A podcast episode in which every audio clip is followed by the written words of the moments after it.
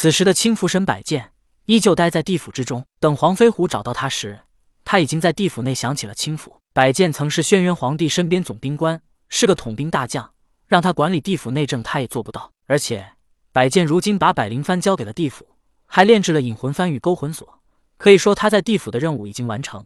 只是他在天庭也是无所事事，所以就留在地府，想亲眼看看地府能发展到什么情形。如今，百剑在地府帮助黄飞虎，他们二人也算是共过患难，此刻的关系已经变得十分融洽。黄飞虎见到百剑。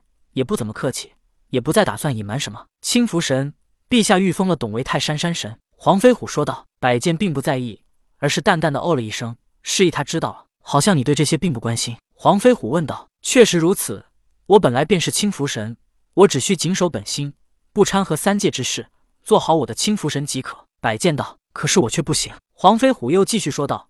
周记、黄明他们都死后封神，我儿黄天化是除你之外第二个封神的。而且他封神为三山正神炳灵宫，三山你知道是哪里吗？蓬莱、方丈、瀛洲，你可知上面有多少修道者？你认为玉帝通过御封山神的方式在分割你手中权力，接下来还会对付黄天化吗？百剑问道。确实如此。看那董被封为泰山山神之后，居然自封泰山王，原来玉帝早知道他是如此狂傲之人，封他为泰山山神，正好用他来制衡我。玉帝早已经开始算计我地府。黄飞虎说道。那你想怎么做？百剑疑惑地问道。我是元始天尊封神之人，玉帝早早将我排除他的势力之外。无论我做什么，都会引起质疑。就算我全心全意的效忠他，他也会防备我。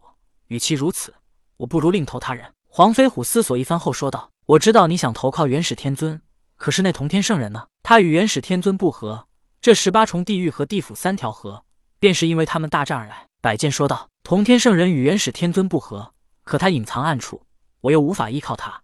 长此以往。”我会跟你一样成为地府的清福神。”黄飞虎说道。“做个清福神不好吗？玉帝与元始天尊争斗，你无论投靠谁，都只是个棋子。”百剑苦口婆心的劝黄飞虎道：“更何况你所拥有东岳大帝的权势，虽然是元始天尊封的，但凭借的却是天庭威势。不行的，我儿是阐教十二金仙之一清虚道德真君的弟子，他算是元始天尊的徒孙。有了这层关系，纵然玉帝没有防备我，我愿意效忠他。可将来面对天化，我该怎么办？”何况如今玉帝还想夺我手中权力，我不如趁势而为。”黄飞虎说道。“好吧，既然你如此想，我也不再多说什么了。今天我们谈话，我不会泄露给任何人。而在此之后，我也要回天庭了。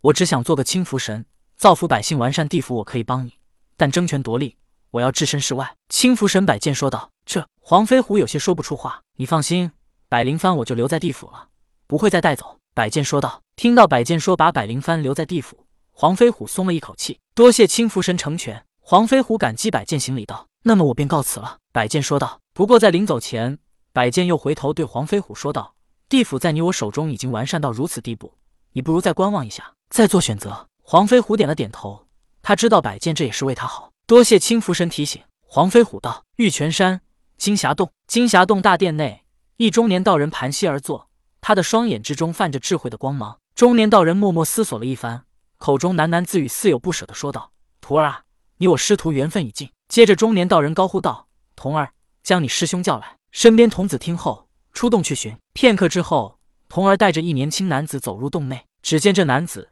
俊秀儒雅，身穿淡黄袍，手握三尖两刃刀。中年道人便是阐教十二金仙之一的玉鼎真人，而这年轻男子便是大名鼎鼎的杨戬。自从姜子牙封神之后。杨戬便舍弃了人间富贵，回到了玉泉山，一直便在山中修道。杨戬进洞，倒头便拜。玉鼎真人示意他起来，之后说道：“徒儿，这也是为师最后一次叫你徒儿，从今往后，你也再不是我弟子了。”啊！杨戬大惊道：“老师，弟子犯了什么错？你要将弟子逐出师门？你没有错，错的是为师，错的是玉帝，错的是你师祖。”玉鼎真人道：“老师，弟子身份比较敏感，弟子知道，可为何要将我逐出师门？”杨戬问道：“眉山本有七怪，你诛杀了六怪，另外袁弘被斩仙飞刀杀死。可如今这六怪却寻到这里，甘愿听你调遣。”玉鼎真人说道：“眉山六怪得了玉帝命令，便来到人间寻到杨戬，并把玉帝任务跟杨戬说了一下。玉帝本意是让眉山六怪隐匿行踪，悄悄的做事，但他们根本不知道什么叫低调。当初活着时，便大张旗鼓接了纣王招贤的皇榜，为纣王效力。如今他们死后，也没收敛自己的脾气。”反正都已经封神，别人也奈何不了他们。所以，当他们来到玉泉山金霞洞之时，便被玉鼎真人知道了。得知梅山六怪是玉帝派来的，玉鼎真人知道他与杨戬的师徒缘分尽了。在封神大战之前，所有人都在针对通天教主。